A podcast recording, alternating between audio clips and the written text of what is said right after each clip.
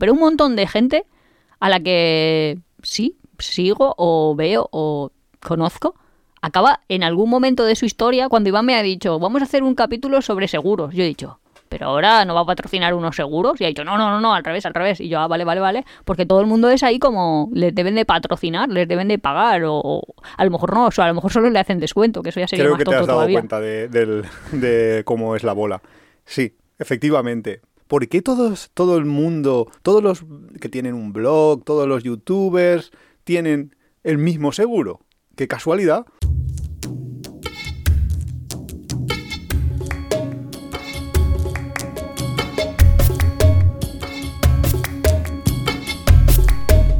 Bienvenidos a Tiempo de Viajes. Somos Iván y Nuria, este es el capítulo 18 de la tercera temporada y en el podcast de hoy vamos a hablar de los seguros de viaje. Un tema muy interesante que... ¿Controvertido? controvertido hasta cierto punto, porque luego veremos. La pregunta estrella que siempre me hace la gente es ¿dónde voy y qué seguro de viaje me pillo? Por eso me parecía bastante interesante hacer un capítulo sobre los seguros de viaje para decirle, mira, toma, ya está. O sea que te estás preparando material para luego hacer respuestas cortas. En 2023 hay que preparar eh, trabajo para quitarse trabajo, no, no darse trabajo a uno mismo. Entre lo de la inteligencia artificial de la semana pasada y esto, Estaba pensando yo de aquí nos hacemos... Es casi como en el correo electrónico que tienes como mails prehechos y luego lo vas enviando. ah, sí, las plantillas de los emails, sí, sí, sí. pues aquí ya plantilla total, ¿no? Creo que este capítulo, eso sí, mm, va a tener una primera parte o una parte que sí que va a, a poder ser mm, útil para todos los oyentes, sean de donde sea, pero hay una segunda parte que para los oyentes de, Latinoamérica, que son cuando hablemos de los seguros que en España se pueden contratar, esa no les va a servir. Ya que no es extrapolable, ¿no? no, tendrán que adaptarla a su pues a su realidad, porque es que claro, cada país tiene una serie de condiciones, tiene las leyes son de una manera, los seguros eh, se ofertan a unos precios, unas empresas, otras empresas, entonces ahí sí que no podemos hacer nada. También tenemos que decir que nosotros nunca hemos hecho uso del seguro de viaje. Eso es verdad. Ah, O sea, siem- contratarlo sí. Como dos cosas, siempre contratamos seguro y luego nunca lo usamos. Para cosas súper tontas que la gente lo suele usar, como yo que sé, tiene una diarrea o vómitos o cosas así. Para eso ya tenemos a- consigue- a, la medicucha, No, que para algo estudia Nuria Medicina. no, pero de todas maneras, independientemente de eso, también aguantamos bastante. Quiero decir que Sí, no somos nosotros mucho de... Vamos, que Yo yo, rec- yo en viajes, es que lo podemos decir, yo me he roto el pie, me he roto la mano, yo es que... Yo recuerdo a Nuria vomitando en una bolsa y que se deshiciera la bolsa de Pero plástico. no hace falta que lo cuentes por aquí, ya te lo he contado 87 veces, que es porque el pH era muy ácido y entonces el plástico se derritió. Y aún así, no quiso ir al médico. ¿Para qué vamos a...? Es que, ¿qué me iba a decir? Pues estás mala si era un médico de un barco. Es que no sé, iba, iba a decir lo mismo que yo. Pues, pues sí, piquidad, pero yo qué sé.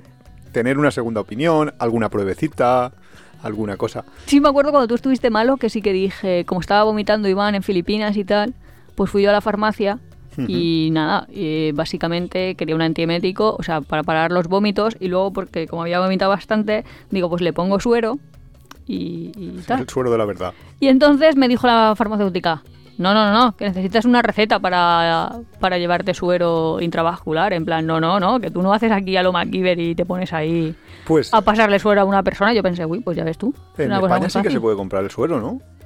Sí, yo no, yo no, sí, tengo ni idea, vamos. Sí que que como... libre. Esto, vamos. Nunca he ido a una farmacia y decir, oiga, quiero un sistema de gotero y un suero y... Y el contraste es India. En India lo podíamos comprar todo. Ah, en India, pues ahí- Aquello era el supermercado. Tú ibas a la farmacia, lo que Y quisieras. encima te unidades. ¿cuántos quieres? Justo, ¿cuántos quieres? 37, 37, 290. Y luego también nos han robado. Que en ese Nos han sentido... robado. Ostras, espérate, ¿cómo? en- en- no, que estaba pensando seguros de viaje como seguros sanitarios, pero también hay seguro de robo. O seguro de pérdida de Ah, equipaje. claro, sí, o sí, seguro ahora hablamos de... de, todo- ahora. de todos los tipos de seguros. Nos ha pasado de todo. Luego daremos anecdotitas Bueno, a sí, lo largo del o capítulo. O mientras tanto. Ah, durante, vale. Durante. Vale, si quieres, pues pasamos eso a los tipos de seguro, porque es que es muy importante y hay muchísima confusión en esto, porque eh, sobre todo con dos categorías, que son los seguros médicos y los seguros de accidentes, porque son dos cosas distintas y muchas veces se confunden. La gente se piensa que es lo mismo la póliza de accidentes que la de que la médica, y no, no es lo mismo. Y aunque sí que es cierto que para lo básico que va a necesitar un viajero, que luego hablamos un poco también sobre el tema de qué es lo que se necesita realmente, para lo básico que va a necesitar un viajero mochilero sobre todo, pues más o menos te da lo mismo. El caso, que el seguro de accidentes, o sea, la cobertura por accidentes, es lo típico que te incluye eh, la ambulancia, te incluye, eh, pues yo que sé, el, cuando llegas a urgencias que te escayolen un brazo, todo esto es una cobertura como un poco como en España por lo menos cuando vas a urgencias. Es todo el proceso desde has tenido un accidente hasta cuál es la resolución de ese accidente. ¿Vale? Y ahí incluye también, por ejemplo, si te quedas inválido o si mueres, las indemnizaciones que pueda haber. A mí, sinceramente, en un seguro me da lo mismo el tema de si muero. Hombre, no, pero es interesante, que Eh, yo soy la heredera.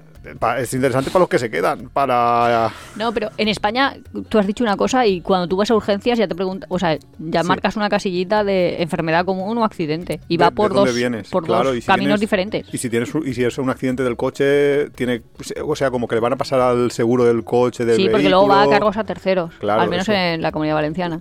Sí, supongo que en todas, pero vamos, que sí que es, o sea, lo que me refiero no es Administrativamente es... diferente quién paga, vamos, Sí, pero la, asistencia que te hacen es la misma. A- claro, a mí administrativamente me da igual. Yo lo que digo es que cuando en, eh, en un viaje tienes y estás cubierto por una póliza de accidentes, tienes un accidente, eso más o menos que te van a hacer en la sanidad pública cuando llegas después de un accidente, de que te has caído de una escalera, de cualquier cosa, que llegas al hospital, pues eso es un poco lo que te va a cubrir esa póliza.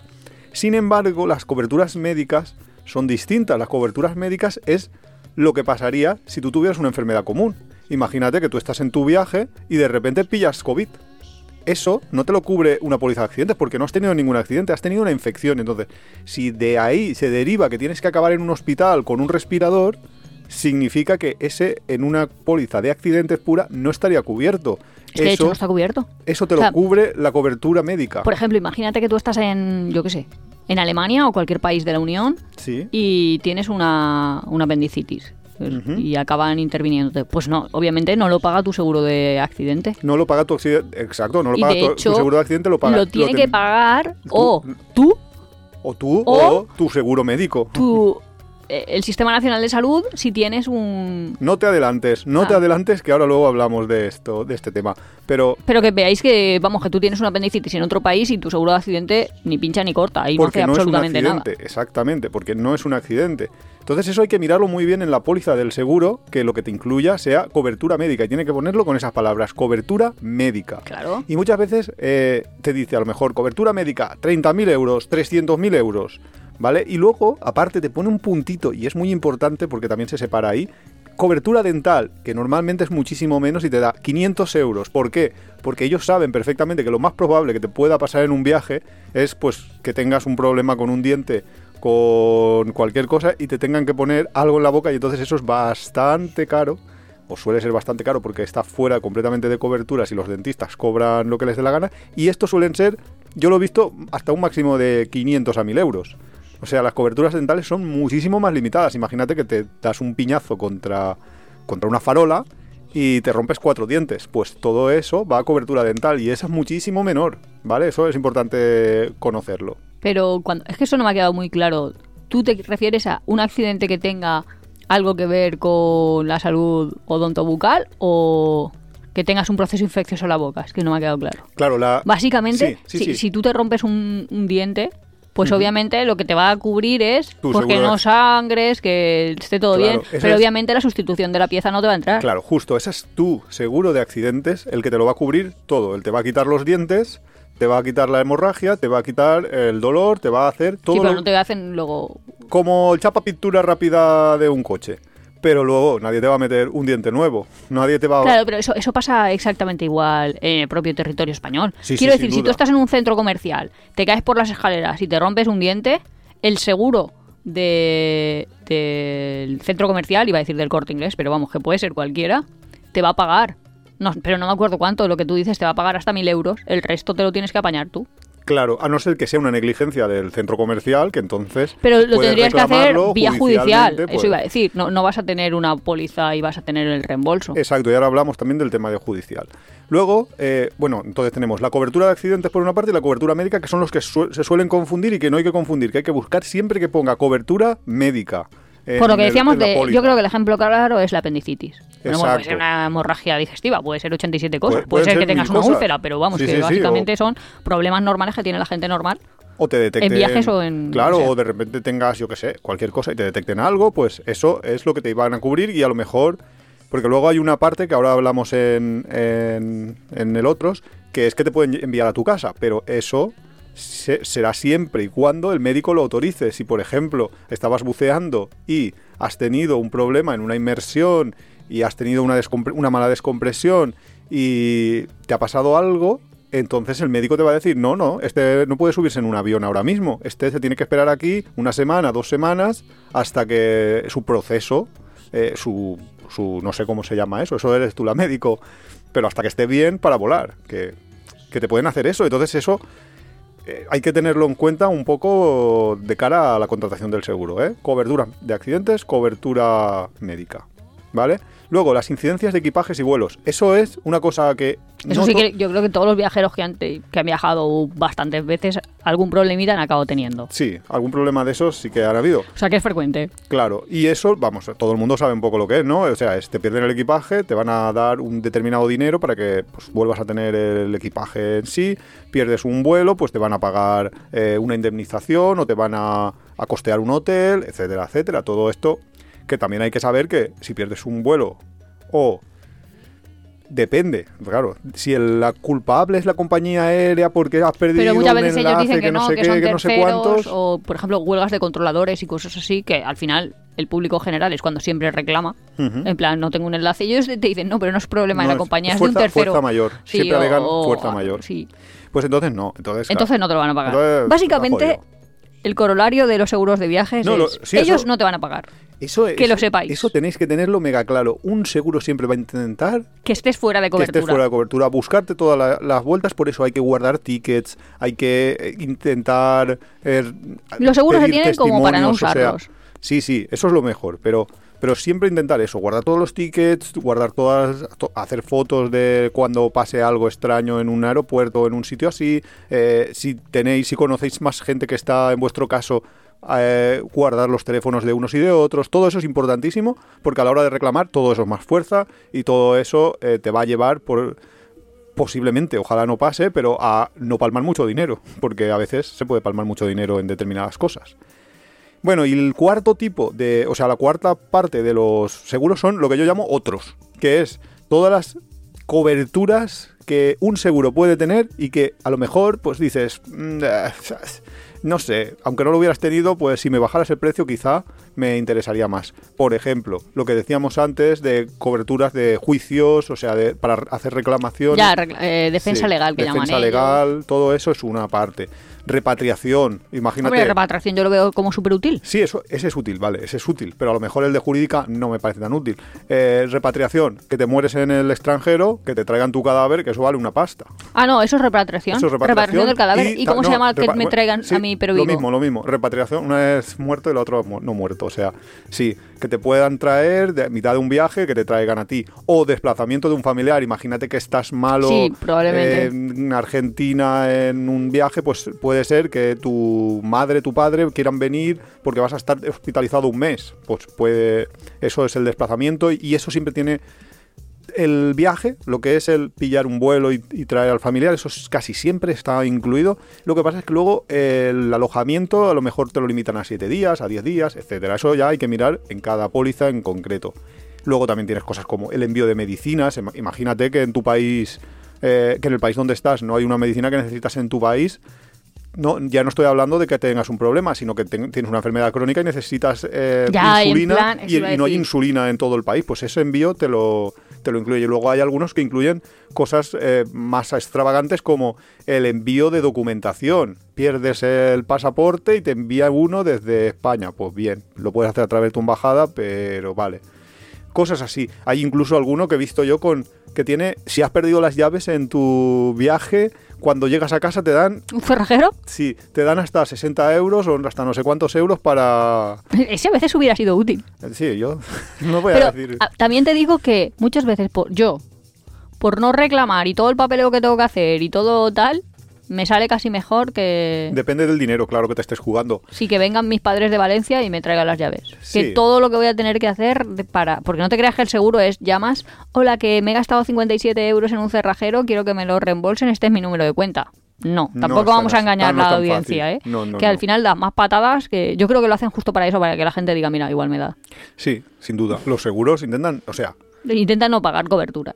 la regla número uno de un seguro es no pagar. Y luego ya, pues, intentan, cuando tienen que pagar, pues pagar lo mínimo. Pero lo primero es, si, no, si pueden, lo evitan. Así que eso lo tenéis que tener en cuenta.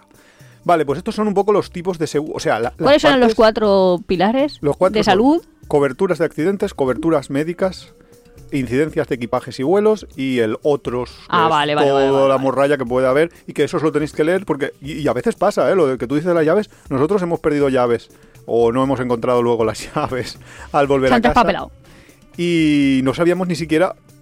Quizás en nuestro seguro lo hubiera contemplado y ni siquiera lo- nos lo habíamos ni planteado. Que luego, por cierto, hay veces que tienes también en el seguro incluidos robos. Si te roban en el viaje, y a nosotros nos ha pasado. eh, o si tienes eh, una. Si te cae una cámara y se rompe y el. Y, el seguro te lo te cubre hasta un determinado hasta una determinada parte, pues todo eso tenéis que leerlo y saber en vuestra póliza exactamente qué es lo que cubre y lo que no. ¿Vale? Entonces, ese es el capítulo tipos de seguro. Luego hay un capítulo B que es los tip, los mm, las el formato, como si dijéramos, del seguro. Porque tú puedes contratar un seguro de viajes cerrado para un viaje en concreto, que es me voy a Tailandia del 1 al 5 de, bueno, ¿De no, abril? Un poco, un poco más. ¿Del Del 1 1 al al, al 25? 15. Vale. si no. Entonces tengo un seguro para esas dos semanas o tanto tiempo, que tantos días que voy a estar viajando. Ese es un seguro de este día a este día y ya está. Esos son los seguros puntuales.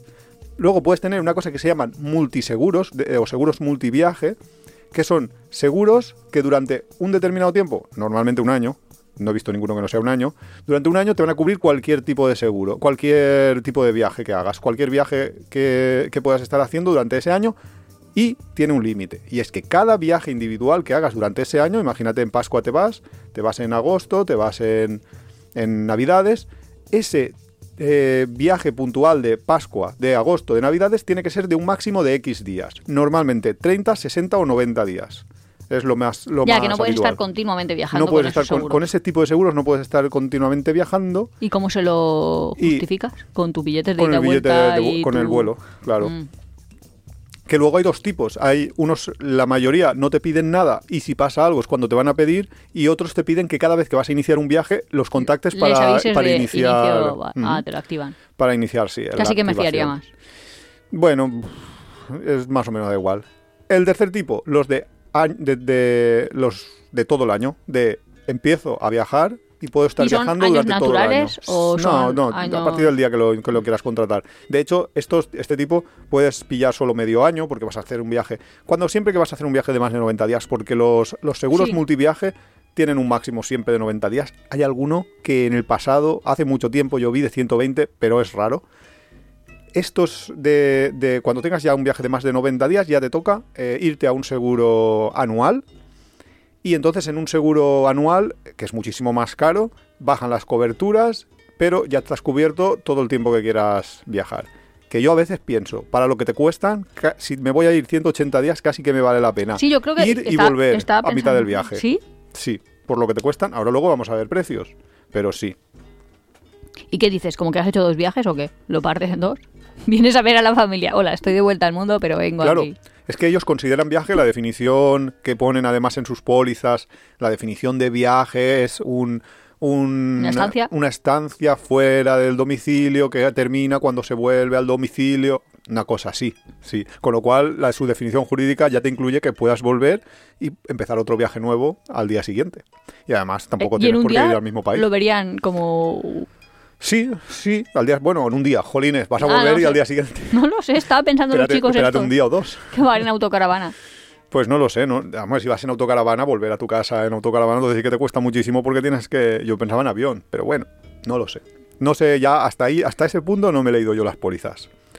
Casi mejor que si vas a estar viajando y vas a tener que echar mano de tu seguro de viajes, que no hayas publicitado mucho tu vida, ni tengas un Instagram, ni tengas un tal en el que lo vas a poner, porque si no te Sí, lo van a buscar. Sí, sí, Sobre todo si las coberturas, o sea, quiero decir, si el, ¿cómo se dice? Lo que te tienen que pagar es mucho. Sí, exactamente. Porque si a veces en seguros normales ya van por ahí contratando Detectives. detectives como para solamente tener que ver tu feed del Instagram para ver qué claro, lo has hecho que últimamente. imagínate. Pero también es verdad que demostrable es demostrable que tú lo que es un viaje lo has hecho, has hecho un primer viaje de 90 días y luego has hecho otros viajes de 90 días. Otra Pero es cosa, gente que publica su día a día. claro, No, pero, no- pero no te digo que nuestro Instagram esté no, actualizado. no, no, pero digo que aunque publiques tu, día a día, si tú tienes un billete de ida y un billete de vuelta en menos de 90 días y has volado, de hecho has cogido ese avión, Bueno, no sé ya cómo se pues caso. puedes justificar perfectamente que tú has hecho dos viajes, no has hecho un único viaje, con lo cual no, no le veo yo tampoco mucho a esto. Otra cosa es que el del seguro diga, no, No, es que quiero y entonces te voy a llevar a viajes". juicio, que luego lo sabe que lo va a perder probablemente, pero a ti ya te obliga a ir a un juicio, etcétera, etcétera, que son... Hombre, es que estamos todos pensando que nos rompemos una pierna y como muchos nos tienen que tener un tiempo mínimo en observación y luego comprarnos un billete con una fecha diferente, que eso más o menos es barato, pero es que pueden haber lesiones, daños a terceros, eh, que hay indemnizaciones superiores a los Ah. 300.000 en un momento. Esto que has dicho de daños a terceros también es muy interesante porque esto es una parte que ponen muchos seguros, que es el seguro de responsabilidad civil. Normalmente, todos los seguros que he visto, el tema de responsabilidad civil es lo suficientemente alto como para que no te preocupes de ese número. Porque normalmente son de más de 300.000. Porque como saben que tampoco es una cosa que vaya a pasar mucho, porque responsabilidad civil en un viaje, ¿qué es? Pues imagínate que haces Hombre, el cabra. imagínate que alquilas una moto y atropellas dos niños que iban al colegio. Claro. si- Bueno, dos niños si es medio pasa- barato, pero dos personas trabajadoras. Dos niños es medio barato. Ah, es más barato un niño que un hombre.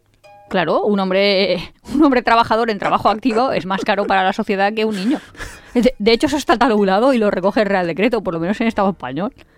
Sí, cargarte a un tío de 40 años que iba a trabajar es mucho más caro que cargarte a un niño de 7 años. Eh, vale, suena gracioso, pero como te pille todo el, pue- el poblado donde atropellas a los dos niños, no sé si te va a salir más barato o más caro. Dos niños más caro porque pagas por dos. Quiero decir, es que esto va... Va peso. Sí, además es, es bastante... O sea, a ver, no gracioso, es, es viene de la ley de... No me acuerdo cómo se llama, te iba a decir de Abu Dhabi, pero no se llama así, no sé cómo se llama el... Vale, el vale. papiro donde lo encontraron, pero es la ley esta que yo creo que ha llegado hasta nuestros días de lo del ojo por ojo, que tú tienes que- Hammurabi, el código de Hammurabi. Sí, viene de, viene de todo de ahí, de cada cosa está como tipificada, esto vale tanto, esto vale tanto, le rompes la pierna a un tío pues le pagas tanto. Claro, pero no Eh, será lo mismo romperle la, la pierna a Messi que a mí.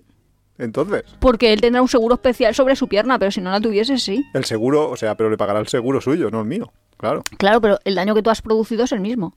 Ya, pero entonces. Bueno, a ver, espérate, porque eso ya empieza a ser Uy, un caso de estudio de si es una herramienta para su trabajo tipificada y, uff, es que ahí ya, ya me pierdo un poco. Nuria, máster en valoración del daño corporal. Pero realmente no sé si para ti, o sea, tu seguro cuánto va a pagar y su seguro cuánto va a pagar, porque quiero decir que la persona que sufre el daño puede recibir por varios casos, que eso pasa exactamente igual a vosotros.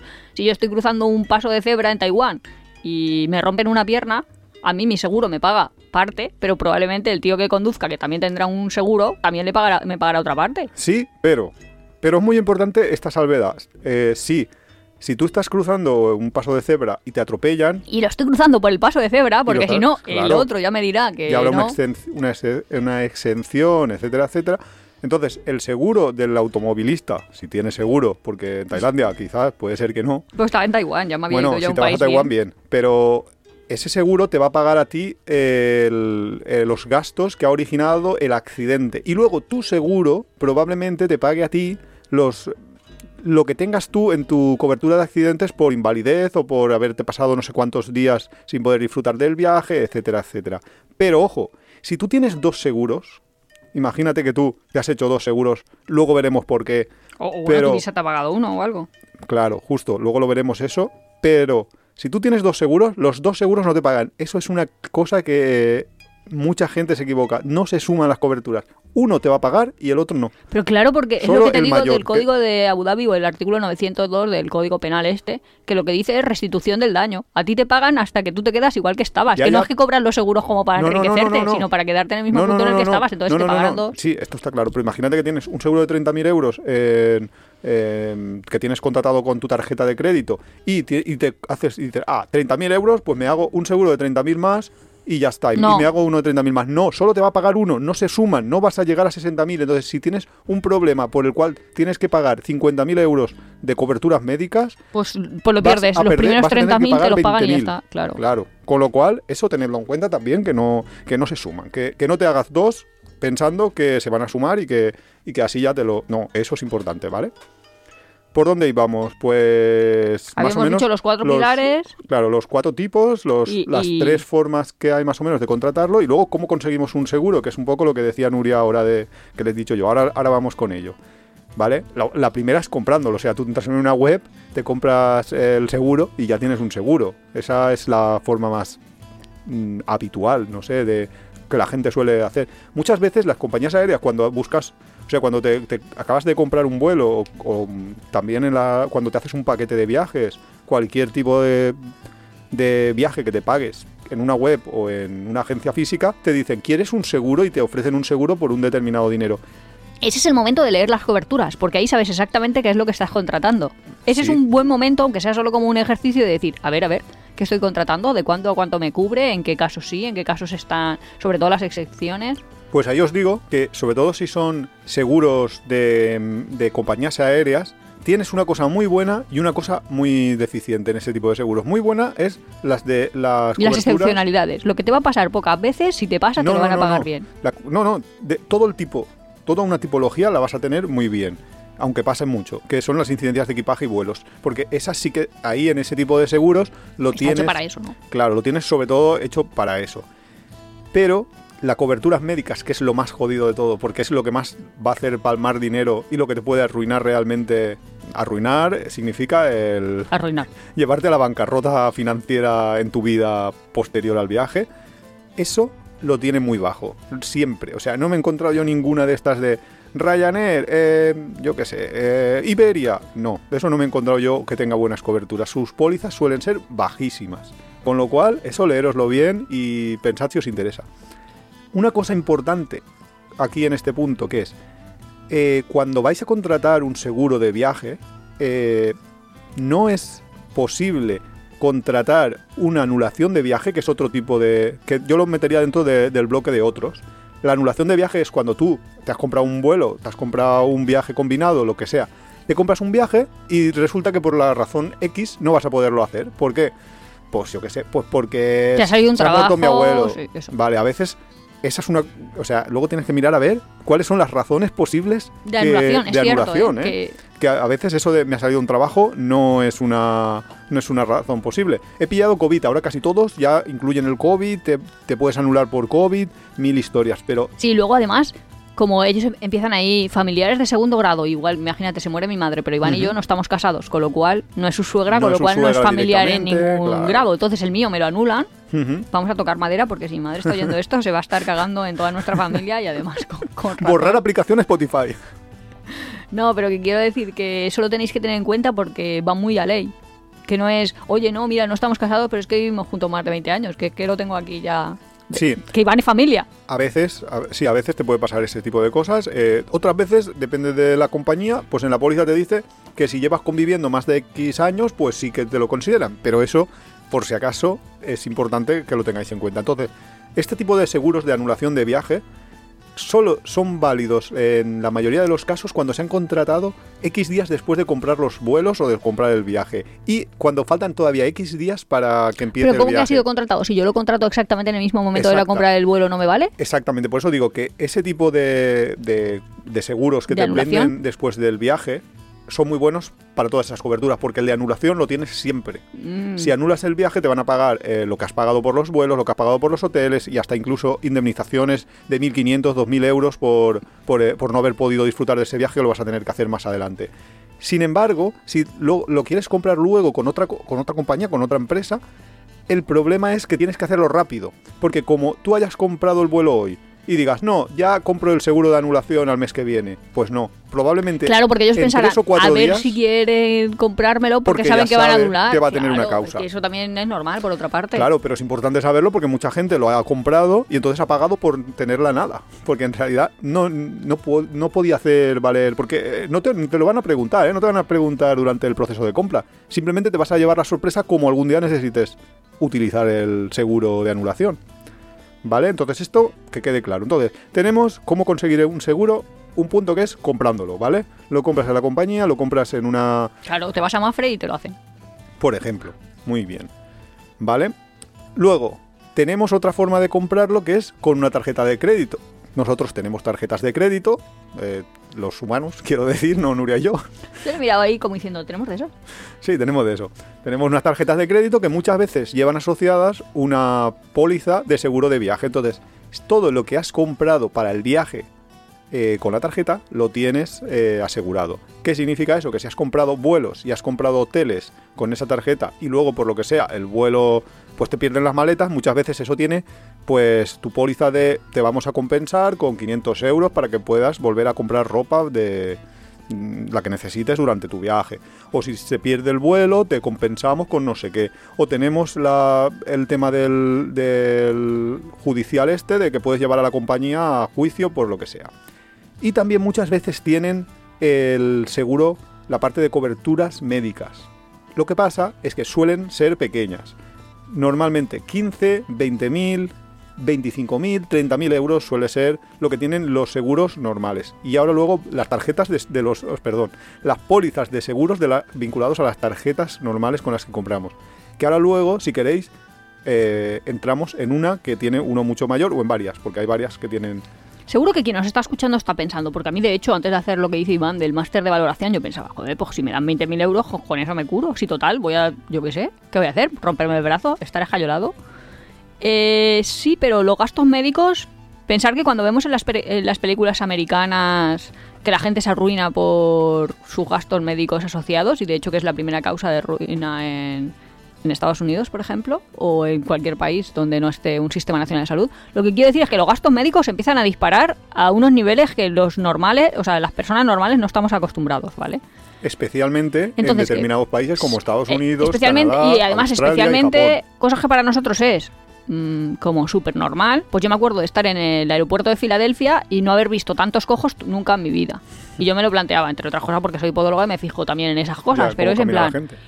Eh, ¿qué es lo que está pasando? Y es que, por ejemplo, poner una prótesis, una prótesis de rodilla, una prótesis de cadera, que para aquí, los que nos están escuchando de España, hacer el ejercicio, y seguro que conocéis pues a un abuelo, al primo de tu abuelo o a cualquier persona vecina mayor, vamos, que uno, de cada tres va protetizado. O sea, aquí estamos aquí en, en humanos biónicos, poco más o menos.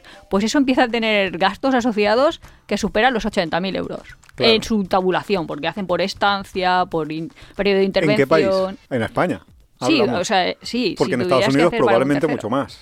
Sí, pero lo que te quiero decir es que tú te rompes un pie en un accidente de moto y te tienen que poner un tornillo y eso ya se te ha ido. O sea, ya se te ha ido de las coberturas estas de 30.000, ya no te dan. En España, claro. No, en España, en Tailandia o en no, no, donde no, en quieras. Tailandia no. En Tailandia es muchísimo más barato. Eh, Ah, sí, entonces tú... Luego hablamos, luego hablamos sobre cuándo, cuáles son los límites que deberíamos de intentar buscar, pero, pero sí que es cierto que hay países mucho más caros y yo te nombraba esos cuatro porque para mí esos cuatro son los países donde tienes que tener un muy buen seguro. sí, si sobre todo si vais a volar a Estados Unidos, o sea, a volar, a viajar a Estados Unidos, pensar Estados que Unidos es que ahí te van cobrando todo. De todo. hecho- Pues que no sé, vas a, vas a tener un hijo y ya te preguntan, eh, ¿quieres analgesia? Y te cuentan ahí 27 pastillas para Claro, el dolor. claro. Y- y no, sé, cua- no cuántos ¿eh? minutos de un anestesista, no sé cuántos, tal, y va todo tabulado. Y de hecho, eh, hay muchos seguros que cuando los vas a contratar, te dice, ¿dónde vas a viajar? Y te dice, en tu país, en Europa, en el resto del mundo, sin incluir Estados Unidos, o el resto del mundo incluyendo. Estados Unidos. Porque solo meter Estados Unidos ya te va a subir muchísimo. el- La póliza. Claro, porque saben que allí es especialmente caro.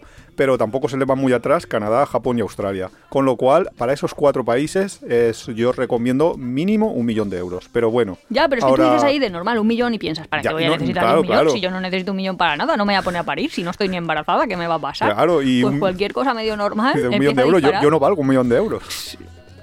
De hecho, nosotros, o sea, yo soy, no, no he hecho la búsqueda, pero ¿El qué? Eh, yo valgo como 340.000, ¿Tú vales 340.000? que es realmente poco, eh, si lo piensas.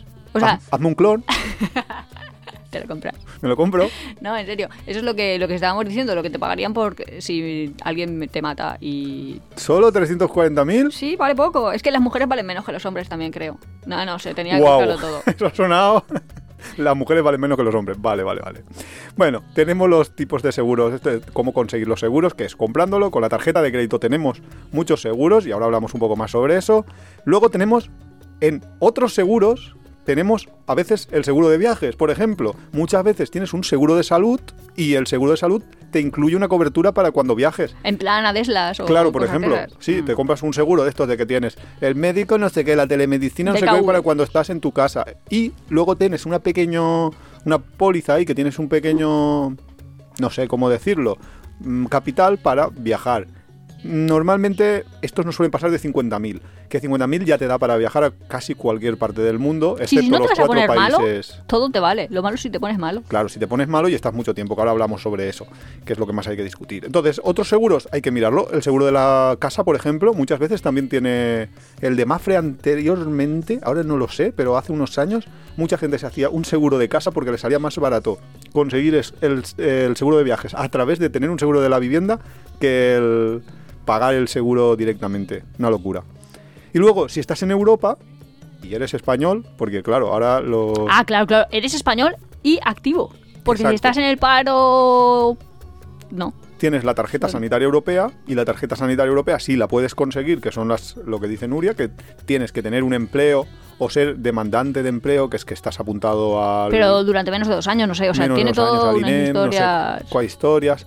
pero también puedes conseguirla si tu pareja tiene un trabajo, o sea, si tu pareja trabaja, tú puedes Así uno de los dos nos quedamos en paro, nos tenemos que casar para tener el seguro europeo de salud. No sé si te hace falta casar, si vale lo de pareja de hecho, si vale una convivencia probada, no lo Ah, sé, no o lo sé. si no, pero sí que sí que se puede también a través de Pero yo antes tenía entendido de, bueno, pues lo que estábamos contando, ¿no? Pues yo ahora me pongo mala, eh, estoy en mitad de un viaje, tengo una apendicitis en Alemania, o en Luxemburgo, o en Holanda, o en Bélgica, o donde sea, pero que es Europa, pues allí me operan y mi seguro paga.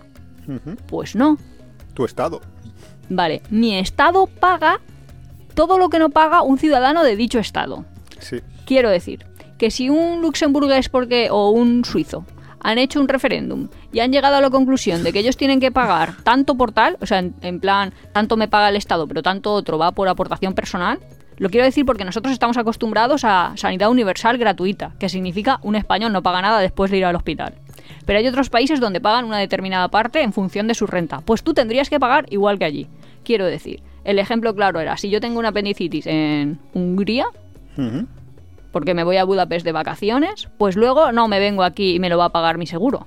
Mi seguro me va a devolver todo lo que yo haya pagado, que esa es otra, que lo tienes que pagar tú y luego Ah, te sí, lo eh, devuelve. con la tarjeta sanitaria europea ti- tienes tú que pagar y luego es Eh, cuando te al menos en. Hungría sí.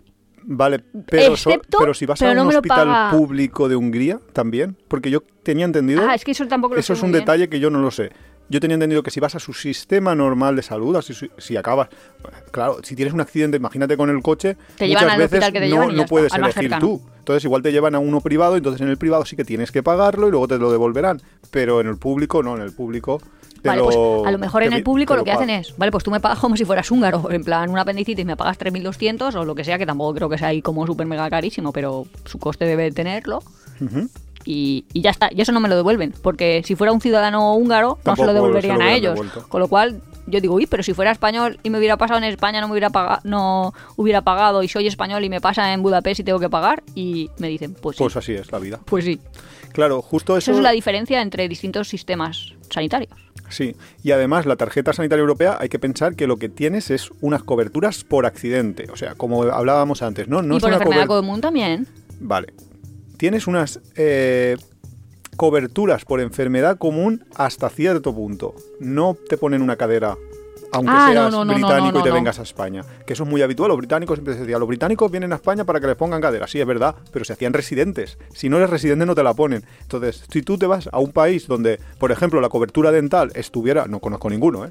estuviera dentro del sistema y tú dices, no, vengo aquí a arreglarme los piños, voy a estar dos me meses estaba riendo de, viaje". toda la gente se iría a ese país. Claro, temporalmente. justo, se irían ahí temporalmente. No, no te entra, porque no es una urgencia que tú hayas tenido por sobrevenida. Si pillas una enfermedad, yo que sé, una gastroenteritis muy fuerte, y tienes que hospitalizarte durante dos o tres días, sí que te lo paga.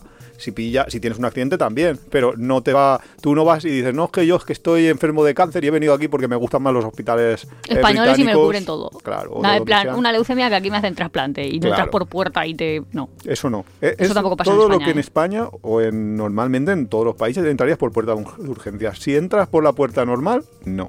No lo vas a no vas a obtener ese Es que de tipo hecho no, pu- no puedes ir a consultas externas, sino... ¿Cómo vas a ir? Claro, es Hola, que no tienes una tarjeta. Quiero que me visite un oncólogo. Claro, Pues- pero como, pues vale. como en España se llama tarjeta sanitaria europea, suena ahí como que tú llegas con tu tarjetita y dices, pues igual que tengo mi tarjeta en España de sanidad, pues yo voy ahí al consultorio en Reino Unido. Pues no. Bueno, Reino Unido no, que has salido de la Unión Europea. Hombre, también te digo yo que yo que he estado haciendo prácticas en centros de salud y todo, muchos eh, europeos y sobre todo nórdicos sí que son de ir al médico en plan, pero, pero tú eres residente, pero tú qué haces aquí. O sea, una señora, en serio, es que lo cuento, se supone que es secreto Hombre, no tal, digas pero como no, eso iba a decir, es inidentificable. Una mujer norio- noruega diciendo que tenía mucho calor y nosotros, señora, pues tiene muy mucho calor, pues quítese el abrigo. Y decía, es que es noviembre y nosotros, "Mm, vale. Pero no ve que es que está haciendo un sol aquí en Alicante, que, que vamos en manga que corta, esto señora. No es Noruega. en serio. que esto no es y por solo- eso va al médico y pagará su seguro europeo. Pero porque sea residente. que. Probablemente, porque si no, no podría ir a una consulta de médico, porque no tendría ni siquiera la tarjeta sanitaria. Con lo cual. No, pero tú vas a urgencias y de una y media dos y media. Ah, ha aquí, ido a te, urgencias. aquí te ven. de, Ah, es que tengo vale, vale. sudores, que tengo mucho calor y tú, vale. Ha entrado por, me- por urgencias. Sí, Ya. perfectamente. Y además también, bueno, no sé cómo funcionará en otros países, pero si tú quieres hacer en el hospital, eso era en el centro de salud, pero en el hospital, si tú quieres hacer una carga a terceros, por lo que dices, de ha habido un accidente, ha atropellado uno, un autobús, no sé qué, no sé cuántos, tú entras, estás dentro y ya está. Luego tienes que ir a una oficina de Es que cargo a más fácil, terceros. ¿eh? Claro. Y la gente normal eso ni lo procesa. Ya. De hecho, sin irnos más lejos, Iván tuvo un accidente con el quad y nada, lo atendieron perfectamente en el hospital y todo, pero luego tuvimos que llevar unos papeles Mm. a carga a terceros para que pagara su seguro.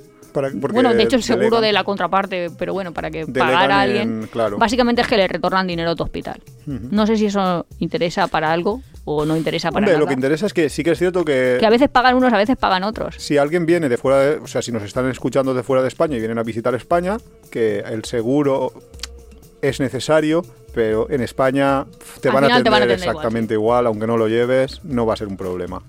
Sobre todo cuando lo que, no lo que tienes es algo, quiero decir. Si estás sangrando, pues te atienden.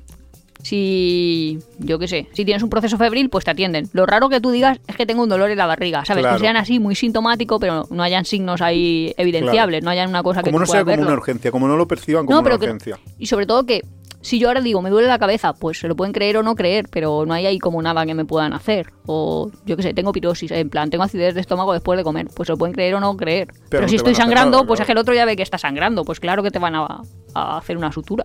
Vale, pues esas son las, las maneras de conseguir un seguro, básicamente. Comprar el ¿Y sabes lo que me tarjeta preguntaba? de crédito. Igual es si es total, total, total un haciendo amigos, que... Vamos a ello. Haciendo amigos. Yo estaba pensando, ¿y si te haces un seguro y a ti, qué narices te cubre? Porque de verdad, Ahí vamos a ir ahora. 87 personas, pero 87, bueno, a lo mejor es una exageración, pero un montón de gente a la que sí, sigo o veo o conozco, acaba en algún momento de su historia, cuando Iván me ha dicho, vamos a hacer un capítulo sobre seguros, yo he dicho... Pero ahora no va a patrocinar unos seguros. Y ha dicho, no, no, no, no, al revés, al revés. Y yo, ah, vale, vale, vale. Porque todo el mundo es ahí como, les deben de patrocinar, les deben de pagar. O, o a lo mejor no, o sea, a lo mejor solo le hacen descuento, que eso ya sería Creo más que te tonto has dado todavía. cuenta de, de cómo es la bola. Sí, efectivamente. ¿Por qué todos, todo el mundo, todos los que tienen un blog, todos los youtubers, tienen el mismo seguro? Qué casualidad. Yati es un seguro que nació básicamente de internet, porque es un seguro que Iba a decir, esto no es patrocinado, pero no, creo que por el contenido todo el mundo se, va a va dar notar que no. Y claro, ¿cuál fue la manera de hacerse un hueco? Porque estaban Mafre, estaban Allianz, estaban todos los seguros más o menos Occidente. que estaban de La toda la vida. Y entonces eh, estos tuvieron que hacerse también su hueco. Pues ¿cómo se lo hicieron? A base de pagar a influencers del momento cuando todavía ni siquiera se les llamaba influencers. Esto lleva ya muchísimos años. Y tenían un seguro que tenía unas coberturas mucho menores que otros seguros a cambio de un precio muchísimo más alto, pero cada vez que alguien se hacía un seguro, o que, hace, o que se hace, ¿eh? porque todavía sigue, siguen eh, siendo los que más patrocinan a todos los bloggers de viajes, a todos los influencers de viajes. Cada vez que alguien se hace un seguro, te llevas una comisión, un 5, un 10%, eso ya va a depender de... ¿Pero lo rollo que- enlace afiliado o qué? Sí, rollo enlace afiliado, eh, consiguen ellos una comisión y además para que el, el influencer tenga la... Porque claro, enlace afiliado hay muchos, pero para que además eh, los influencers que son viajeros tengan como la... Contrapartida. No, como un incentivo para poder para que se pongan ese seguro a- para que se pongan a anunciar ese seguro pues le hacen un precio especial les, les dan un, un grandísimo descuento de manera que consiguen que Hombre, igual se lo regalan. eh, depende del volumen, depende de lo grande que sea el... Sí, hay, yo conozco casos de regalado completamente, Claro. Pero también conozco casos de gente que a cambio de un 10% de, bajo, de descuento en el seguro, En serio, y están Se- todo el santo día diciendo, hazte un seguro con Sí. IATI, no sé qué, letrerito Sí. de IATI, que digo, estoy harta del IATI, no sé si es bueno, son de malo, los que, regular, son de pero los ya que más sí. pagan, sí, son de los que más pagan. Eh, ¿Y luego el seguro es bueno? ¿Cómo? ¿Luego el seguro es bueno? ¿O hay Vale. distintos? Antes, yo siempre, yo cuando la Vuelta al Mundo, que fue en 2016, cuando yo miraba los seguros, la Vuelta al Mundo fue en diciembre de 2016, cuando yo miraba los seguros en 2016, hasta ese momento, eh, IATI era el más caro de todos los posibles. Ahora han cambiado ligeramente las cosas y ahora vamos a ver precios reales, pero ahora han cambiado ligeramente las cosas y ya no son tan malos. Pero tampoco podemos decir que sean los mejores y va a depender mucho del tipo de viaje que queramos hacer y todo esto. El caso es que, mm, eh, sinceramente, eh, IATI y otra compañía que se llama Intermundial son los que más publicidad hacen y tenéis que saber. Y es muy, muy importante siempre darse cuenta de estas cosas, de que son los que más publicidad hacen y por tanto son los que más vais a ver. Pero no es porque sean mejores, es simplemente porque les están pagando a todos los influencers. Si yo ya dejo en vuestras manos el fiarme o no fiarme de los influencers que hacen ese tipo de cosas. Porque No, muchos, pero si no fiarse, es simplemente no ver la cobertura, el precio y ver si te interesa o no te interesa, Sí, que pero tampoco es un hacer- sistema de confianza, es una No, decisión mm, para mí- sobre una cosa económica, ¿no? Para mí sí que es un sistema de confianza Ah, el pues que para mí no. un youtuber o un, o un blogger me intente vender un seguro de una manera sutil, que me deje ahí como...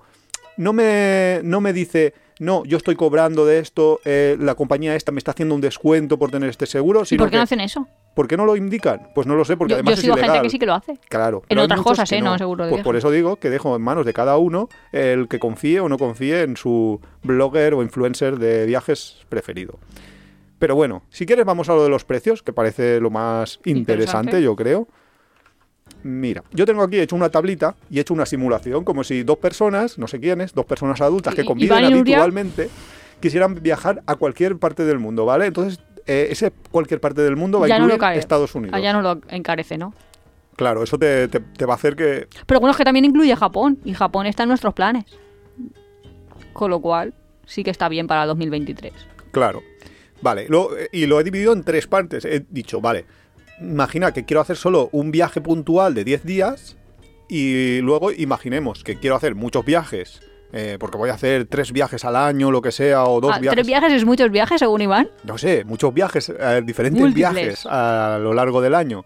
Eh, entonces me he probado un seguro multiviajes y luego imagínate ya el sueño que te vas a dar la vuelta al mundo o lo que sea y te haces todo el año vas a estar viajando, con lo cual te haces uno anual, ¿vale? Y he sacado precios. Vamos a empezar con el seguro de 10 días de viaje. En ¿Y inter- días de viaje? en 10 días de viaje, imagínate que vas 10 días a visitar Nueva York. Vale, va. Por ejemplo, que nosotros eso lo hemos hecho, una semana a Nueva York. Sí, sí. ¿Vale? Con Intermundial tenemos, nos da dos, dos opciones. Todos los precios que vas a decir es por pareja. Sí, todos los precios son por pareja. ¿Vale? Intermundial nos da dos opciones. Intermundial es un seguro más o menos de los que más se, publicita ahora mismo, eh, el segundo que más, después de Yati, un seguro normalito. ¿Vale? Pero os puede servir de referencias como los de Mafre, más o menos, todos los estos. Tiene dos opciones, 300.000 y un millón de euros. Vale. ¿vale? Que para ir a Estados Unidos 300.000 lo veo un poco escaso, sinceramente, aunque pueda parecer mucho. Pero en 10 días, hijo. Bueno, en 10 días te pueden pasar muchas cosas, es que te pueden atropellar en 10 días, es que te puede caer una maceta en la cabeza, pueden pasarte muchas cosas. Entonces, Yo no por asustar a la gente, pero si te cae una maceta en la cabeza, ya te puede pagar 300.000, 700.000 o millón y medio, ¿sabes? O sea, tampoco es que el pronóstico dependa del dinero. no, Eso igual- lo quiero decir. Igual te ha rozado solo, te dan la oreja. No, pero lo que quiero decir es que hay muchas cosas que ya le puedes meter dinero a la hucha No, que, claro, claro, muchísimas cosas. mm, no. que tienen mal arreglo. Vale. Con Intermundial no podemos, no, no he conseguido ver cuánto me dan de cobertura dental. Sinceramente, mm, esto ¿Pero ponía algo? falta de información. No, no ponía nada, no, pero no me lo indica. Con lo cual igual va incluido en el médico, o sea que tienes infinita. No me lo creo. No, si no lo Vale. pone. Este cuesta 145 euros el de 300 y 215 euros el de un millón. Para 10 Ostras, días. eh, Es caro, ¿eh? Sí. Vale, otra compañía, y sin franquicia, que eso es una cosa que no hemos explicado. Muchos seguros, Ah, eso- muchas veces, para bajar el precio del seguro, lo que se hace es pedir una franquicia. ¿Por qué? Porque la gente suele ser muy, mm, digamos, histérica, y entonces, No. Si Hipocondriaca. no, histérica. Porque si tienes, por ejemplo, que te estás cagando mucho, que estás Qué bestia. con una... ¿Cómo lo dirías finamente? No lo sé. ¿Te vas por la pata para abajo? No sé, que tienes una diarrea repetitiva, no sé cómo decirlo, en fisno.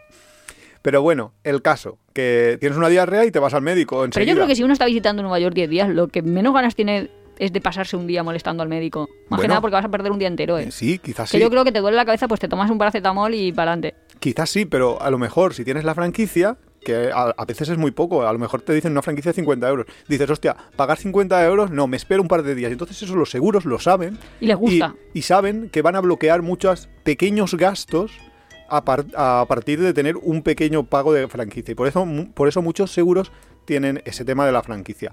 Pero bueno... eh, Disuasoria. Sí, en este caso, Intermundial no tiene franquicia, 145, 215 euros por nuestros 10 días. O sea que nos sale entre 15 y 20 euros al día.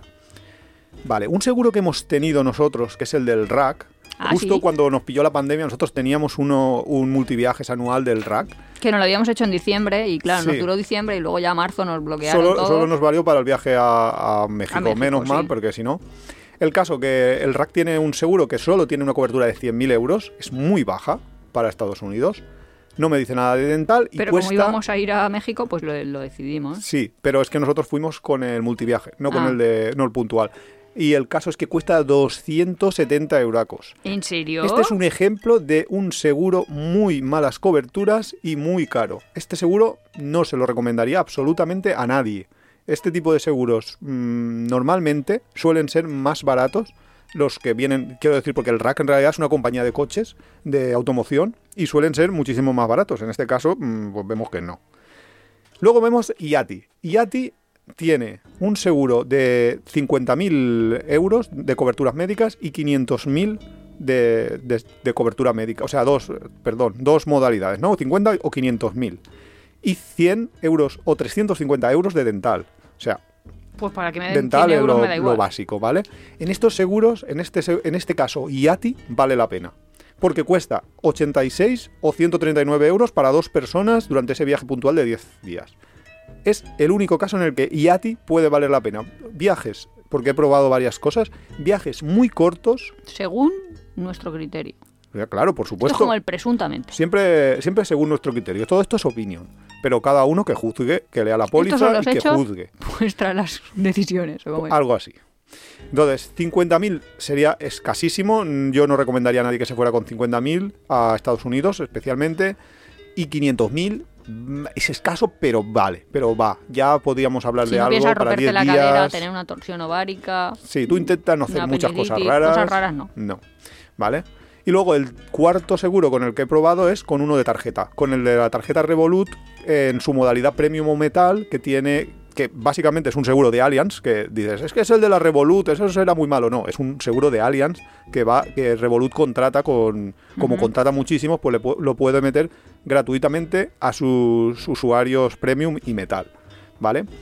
El problema es que no puedes contratar un seguro de 10 días. ¿Por qué? Porque la tarjeta la tienes o no la tienes y entonces tienes un seguro multianual, o sea, un multiviaje, que vamos a ver ahora los precios. Con lo cual, cuando veamos el multiviaje, vamos a ver los precios que, para, que te cubrirían este viaje de 10 días, pero todo el resto de todo el año.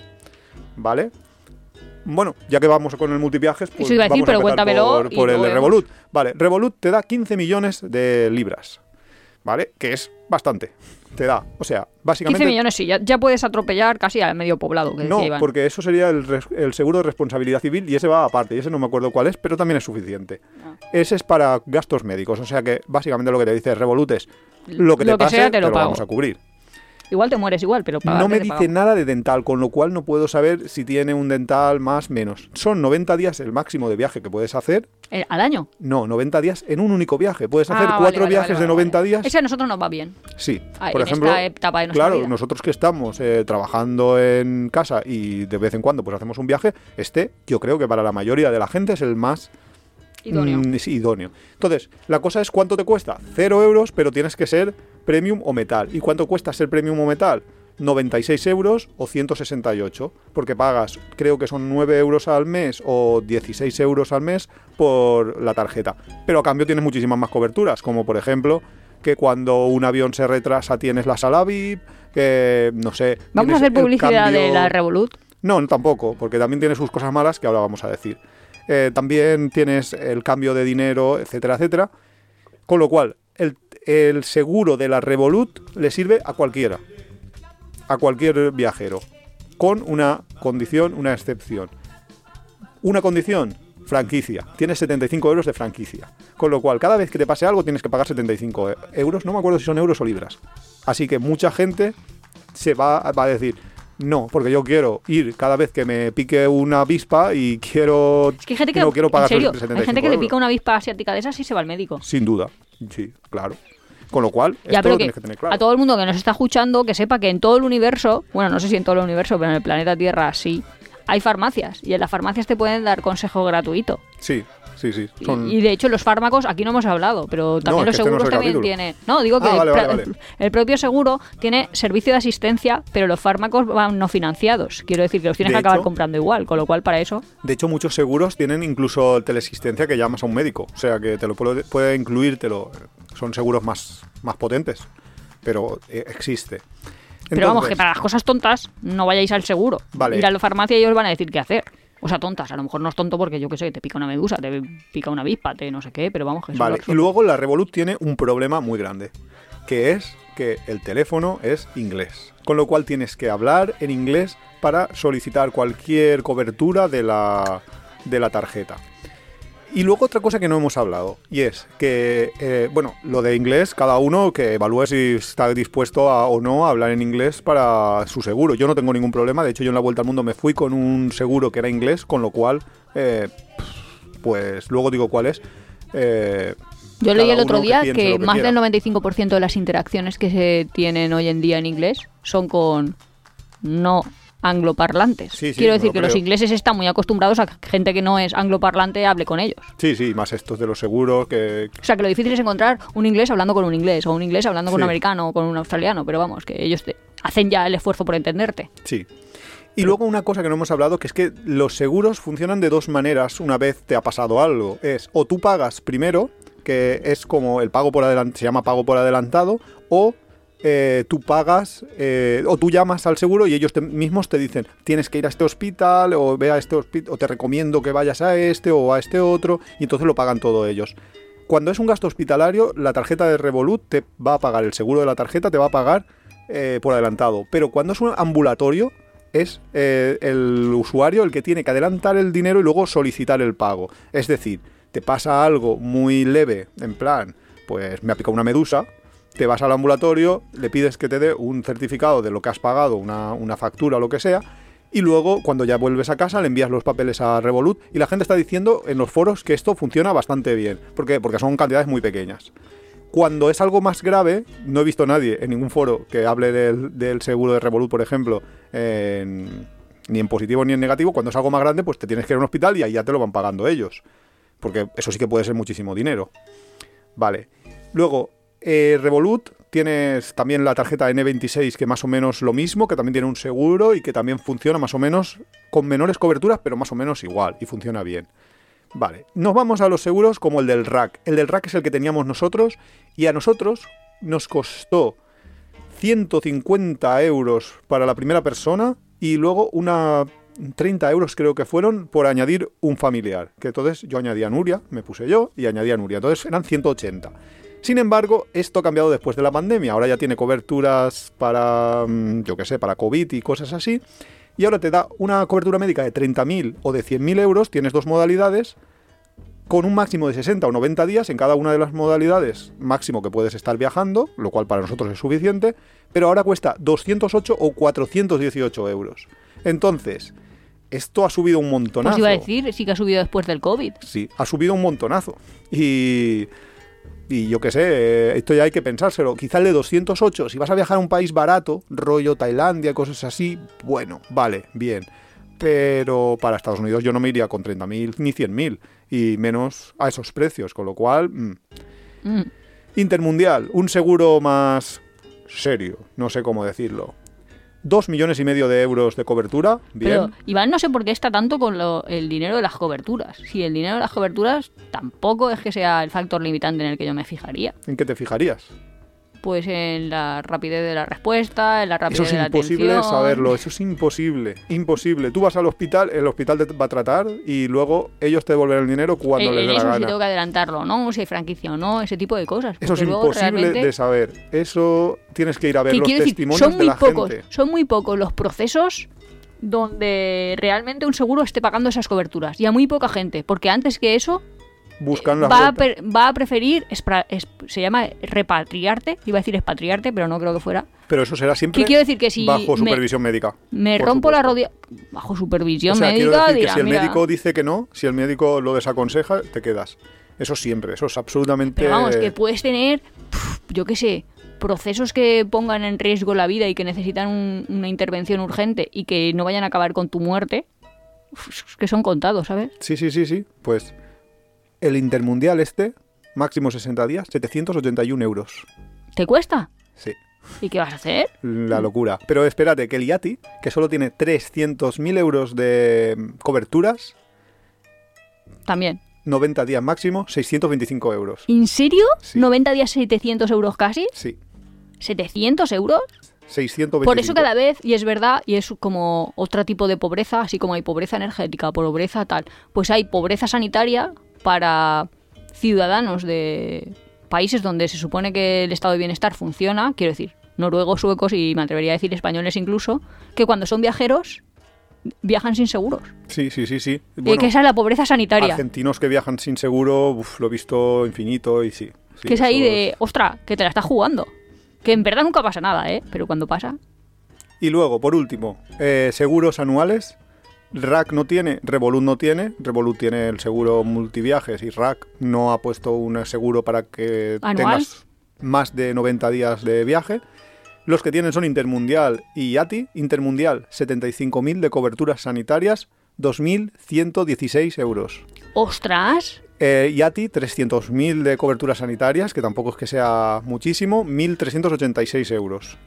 Son precios hiper mega hinchados. Cuando ¿Y no te yo... sale más barato? Si, por ejemplo, vas a emigrar o vas a vivir en Canadá Es un si año vas porque vas a trabajar, es que eso es otra te sacas como un DKV de ese país, sí, lo sí, contratas en el propio otra- país. Claro, pero es que eso es otro, otro modelo, pero es que en ese no estás viajando, estás viviendo. Sí, pero quiero decir que la gente que se va un año a lo mejor con una Working Holiday Visa, sí, mucho más recomendable te haces allí un allí- seguro mensual y lo vas pagando y ya está. Sí, sí, sí. De, Que, hecho, eh, de, de hecho, creo que con la Working que si los, Holiday ar- Visa... si los argentinos van a venir aquí, o los bolivianos, o los peruanos, panameños, o gente eh, sudamericana que nos esté escuchando, yo casi que me miraría, no lo, no lo sé y no lo he mirado para esto, pero me buscaría un DKV para aquí. Sí, un y DKV te sale mucho más barato, pero también tienes que pensar que el DKV no tiene todas las coberturas. El DKV, cuando tiene un problema grave, te va a enviar a la pública. Y entonces, cuando Bueno, no pues tengas la bien. pública, te tendrás que volver a tu país. Pero bueno, es muchísimo más barato y muchísimo mejor. De hecho, la Working Holiday Visa que nombrabas, eh, creo que cuando tienes en determinados países, claro, porque la Working Holiday Visa existe en muchos países, pero en Canadá, por ejemplo, puedes tener, eh, mientras estás en el país, su sistema propio de, Es que, de salud. Claro. Con lo cual ya lo tienes, ya lo tienes hecho, tienes que mirar de todo eso, pero muchas veces los Erasmus se hacen tipos seguros especiales para Erasmus, etcétera, que tienen no son tan caros. Pero este es para viajeros, este tú se supone que estás viajando por todo el mundo y que todos los días subes a medios de transporte, etcétera, etcétera, con lo cual Y encima no, no va. O sea, a ver si cómo lo explico. ¿Te preguntan tu edad, tu estado sanitario y todo eso? No. Pues es que eso es súper raro, El estado, porque el estado si yo soy un paciente que, no. oncológico y que imagínate que soy un abuelo eh, Eh, en el final un, de mis espera, días. espera un segundo. El estado de salud no te lo preguntan, pero la edad, si pasas de 65 en la póliza, estás excluido y tienes que ir solo a determinadas pólizas más caras. Collins, me cago en la los Si todo el 65 mundo diciendo, más. me jubilo y me dedico a viajar. Pues no sé. Y a pagar seguros. Ya- ya- entonces ya viajas sin seguro ahí. Ahí, ya te da igual, ¿no? Ya en plan kamikaze. No lo Ya, sé. para lo que yo ya he vivido. No, justo creo que la gente de 65 es la que menos quiere que le pasen cosas. No, no, ni, creo que a ninguna edad quiere que te pases cosas. Pero bueno, yo ya para terminar, que ya nos hemos pasado hoy de tiempo, se nos ha hecho... Es que es largo esto. Sí, es que esto es un tema Pero así es más que el, densito. si- eh, el sistema sanitario es Así muy lo que me complicado, ¿eh? ocurrido, ¿eh? No, pero el sistema sanitario es realmente complicado porque yo en un... No viene al caso, pero vamos, en un... ¿Cómo se llamaba? Voluntariado, Sí. un verano, una chica empezó a sangrar por la nariz y, vamos, tenía una hemorragia nada, coerciva. claro. O sea, no, no se le paraba la hemorragia por nada del mundo. Ahora mismo sabría pararlo porque me parece una tontería. En plan, Ya, le pero haces en aquel masticar momento- hielo, le metes hielo en la nariz y punto pelota, pero ya está. O, o- o yo qué sé, Vale, o las vale, ondas sí, o lo que sí. sea. El caso, que nos la llevamos sangrando, sangrando, sangrando, eh, la llevamos al hospital y luego llegó al hospital, le pidieron su tarjeta sanitaria y ella no tenía una tarjeta sanitaria, un SIP normal como tenemos el resto de españoles, porque su padre era guardia civil y el señor había decidido De no sé KV qué. o algo. Un No, seguro privado. no. Muface. No, es que Muface. sí, Muface será, o sea, una, una visa, una visa iba a decir, una tarjeta para funcionarios que están fuera del Sistema Nacional de Salud, que a mí eso me tienen que explicar por el que eligen estar fuera, pero bueno, eso es otro capítulo. Total, que del propio hospital teníamos a una mujer sangrando, sangrando, sangrando, nada. y nos dijeron, no, os tenéis que ir al hospital de Denia, allí que nos tuvimos que ir, llegamos al hospital de Denia y dijeron, no, esto es para la clínica, no sé qué, no sé cuántos, a otra clínica, y claro, entre todo ese rato pasó como una hora y media, y de hecho lo que pasó al final es que la hemorragia se cortó. Pero es que se podía haber desmayado, ahora lo pienso. En ese caso, lo mejor que podíais haber hecho, claro, lo que pasa es que quizás Pero no es que cuando tú que llegas a un hospital, lo primero que te dicen, que eso pasa en las películas americanas, pero aquí también pasa, que lo primero que te hacen es saca una tarjeta. Saca una tarjeta. Lo que pasa es que aquí es a la próxima le doy mi- sanitaria. mi, tarjeta y digo, ala, ya Claro, veremos qué pero pasa aquí es la luego". tarjeta sanitaria y allí es la de crédito en Estados Unidos. Pero ahí lo que tenéis que haber hecho es, no, no tengo la tarjeta sanitaria. No la la hubieran aquí. atendido y luego ya hubiéramos visto el Pues problema. no sé si lo hubieran atendido o no Sí, hubieran yo estoy atendido, seguro ¿eh? de que sí, porque era una urgencia. No, no sé, yo ti, ti, ti. Era una urgencia, con lo cual seguro maneras, que sí. no, no sé. Yo creo que en un centro de salud sí, pero como nos fuimos directamente a hospitales, que esa es otra cosa. En un centro de salud lo hubieran atendido. En cualquier caso, yo voy a dar mi opinión sobre lo que yo pienso que o lo que yo haría en caso de viajar y tener que sacarme un seguro. Y poder pagarlo. No, y poder pagarlo, por supuesto. Obviamente, si no puedes pagarlo, pues, Pues ya te piensas si quieres viajar o no quieres viajar en esas condiciones. Yo, sinceramente, no viajaría en unas condiciones de voy sin seguro. Pero mi, mi opinión, luego Nuria dará la suya, que seguramente será diferente porque como es médico y... Que yo no sé, a ver, es que siempre dicen, eres médico. A ver, que yo soy graduado en medicina, pero que ser médico es otra cosa. Quiero decir que yo no Bueno. ejerzo, que lo sepa la audiencia. Ya, pero como que conoces más cosas, yo qué sé, no tengo ni idea y tienes más miedos o más... Voy a tener yo más miedo. Mi opinión. Si viajas por España, por cierto, muchos seguros te excluyen el, el viajes a menos de X kilómetros. El de Revolut que me acuerdo ahora es menos de 100 kilómetros, eh, no consideran viaje, con lo cual eh, no estás cubierto. Cuando viajas por Europa, en general, yo no me haría ningún seguro. Mi tarjeta sanitaria europea, Pero bueno, la solicita. la Claro, tener, tenerla, solicitarla. claro, hay que tenerla. Eh, tú tienes tu tarjeta sanitaria europea y te olvidas. ¿Por qué? Porque las cosas gordas que te puedan pasar, pues te vuelves a casa. Y las cosas más livianas, pues, pues no.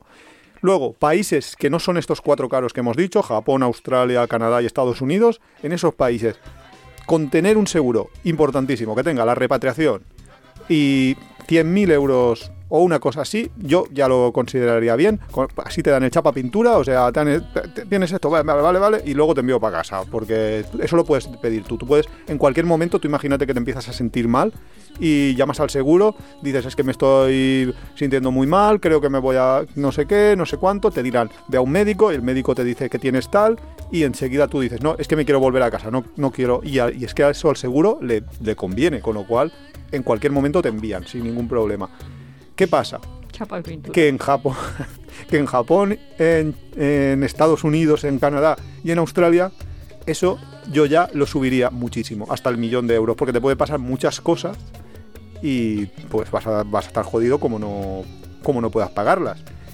Entonces, Pero hay mucha diferencia de precio, porque yo o Sí, sea, a lo mejor me sí, arriesgo y ya sí, está. Sí, sí, Porque qué posibilidad hay que tenga de una torsión ovárica o una apendicitis o La probabilidad baja. un ictus justo La probabilidad baja, pero es que en Estados Unidos, por ejemplo, eh, te van a meter en un hospital privado a la primera de cambio y te van a hacer mil pruebas que a lo mejor no No, necesitas. no, tú las tienes que firmar, ¿eh? Y tienes que pasar que- tu tarjeta y tu tarjeta te la Claro, tienes que aprobar. pero tú a lo mejor, Nuria Padrón, sí que lo sabe porque eres estudiante de, no sé cómo es, graduado, en medicina.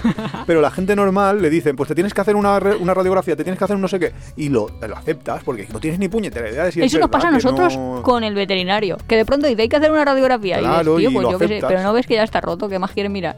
Bueno, a lo que iba. Que para esos países más caros, un millón. Para los países más baratos, con 100.000 yo lo veo suficiente. Y muchas tarjetas tienen el límite ese suficiente. Con lo cual, o te compras un multiviaje si no te fías del seguro de la tarjeta, o te vas al de la tarjeta. Con lo cual, yo para países no conflictivos con un seguro de una tarjeta me fío, que llegue a 100.000, claro, porque hay muchas tarjetas que llegan solo a 15.000, eso también mirarlo. Pero con eso yo lo veo suficiente, a no ser que viajes ya todo el año, entonces ahí sí que te tienes que ir a un seguro anual. Por cierto, World Nomads es, el, es un seguro, el que me hice yo para la vuelta al mundo, que me costó creo que 380 euros en aquel momento, Pero ahora ya valdrá momento, 500, ahora ya ¿Qué, valdrá qué 500. 500? Y ahora estamos hablando de ah, operar para mayores de 65, Claro. ¿no? De me tengo que conseguir ahorrar para que me dé para viajar cuando me jubile y además pagar 2.000 euros de... No, pero, pero bueno, pero es que estos, estos seguros son españoles, aquel es, es inglés y yo qué sé, tiene otras condiciones. Es que claro... ¿Pero cuánto me habías dicho, así para cerrar el capítulo? ¿El qué? ¿El seguro anual de, de, de todo el los año? jubilados. El de jubilados no lo he visto. eh, te he ¿No me dicho. habías dicho que costaba No, 2.000? Estos son los seguros para jóvenes, para, para gente de 20 años que se quiera ir todo el año a dar la vuelta al mundo, 2.116 euros por una pareja o 1.386 en IATI. Esos ¿Y son los- jubilados más? Y los jubilados más. ¿No me da para viajar? Es que no me da. Pero en serio, que, que me compro un ecógrafo y me lo llevo en la maleta y me voy mirando yo todo lo que me pasa. Mira, yo si a los 60 y no sé cuántos años te jubilas ya, 67 años. Si yo llego a los 70 y me voy a viajar y me da un telele, pues sale, ahí. Que Hasta me- ahí. Eso es Hasta morir en acto de servicio. Eso es un gusto para mí. ¿Te quemamos? Quiero- Ah, que eso es otro. Espera, Oh, que, yo- que no hemos entrado. Eso es un melón entero. que a mí me hacen espérate. 87 anuncios de... Bueno, como tengo a la IA de, de YouTube loca, se debe creer que soy inglesa y que vivo en España, porque cada dos minutos, o sea, todos mis anuncios son, si eres británico y vives en España, bueno, todo esto en inglés, pues te tiene que interesar esto, y te puede interesar 87 cosas, pero muchas cosas son, ¿cuánto te va a costar enterrarte? Ah, que sí, en sí, España sí. te tienen que Te enter- lo he empieza, en España te tienen que enterrar en 24 horas, que yo pienso así, y en otros sitios que te tienen ahí tres días. Te ponen, te cuelgan ahí de esto como los jamones hasta que te cures y Los entonces ya. Hulawesi, ese, ¿cómo se llama esa isla con forma de K en Indonesia? En plan, me tienen ahí en la casa y ya veremos Sulawesi. cuando me enterre. Bueno, pues eso, que ahí no hemos entrado. ¿Cuánto cuesta un ataúd? ¿Cuánto cuesta enterrarte? ¿Cuánto cuesta Coño, ese tipo de cosas? pero, que eso bueno, ya te lo incluye. el- en los seguros de viaje que te incluyan eh, ¿Todo la eso? repatriación del cadáver, te lo incluye. Ah, con pues lo cual, si te mueres en viaje, le sale barato a tu familia. Sale más porque barato. morirte aquí ya te cuesta cuatro mil y pico. ¿Sabes lo que yo había pensado? Hoy he visto un vídeo precioso de un volcán en erupción que entraba en erupción. He dicho, hostia, si, si te- tienes que morir, lanzarte dentro del volcán. O sea, Eso es un, ahí- un sacrificio humano. eso es un sacrificio. Eso es lo, lo más bonito de. Yo creo que hay formas más bonitas, ¿eh? Más bonitas se me ocurre. Pero bueno, vale. Bueno, Muchas nos va- ganas de nos viajar, antes de que pocas de nos- que nos entren enfermedades. Sí, nos Hasta la vamos antes de que nos próxima. censuren el capítulo. Hasta luego, Hasta porque la no nos van a censurar, por tonto.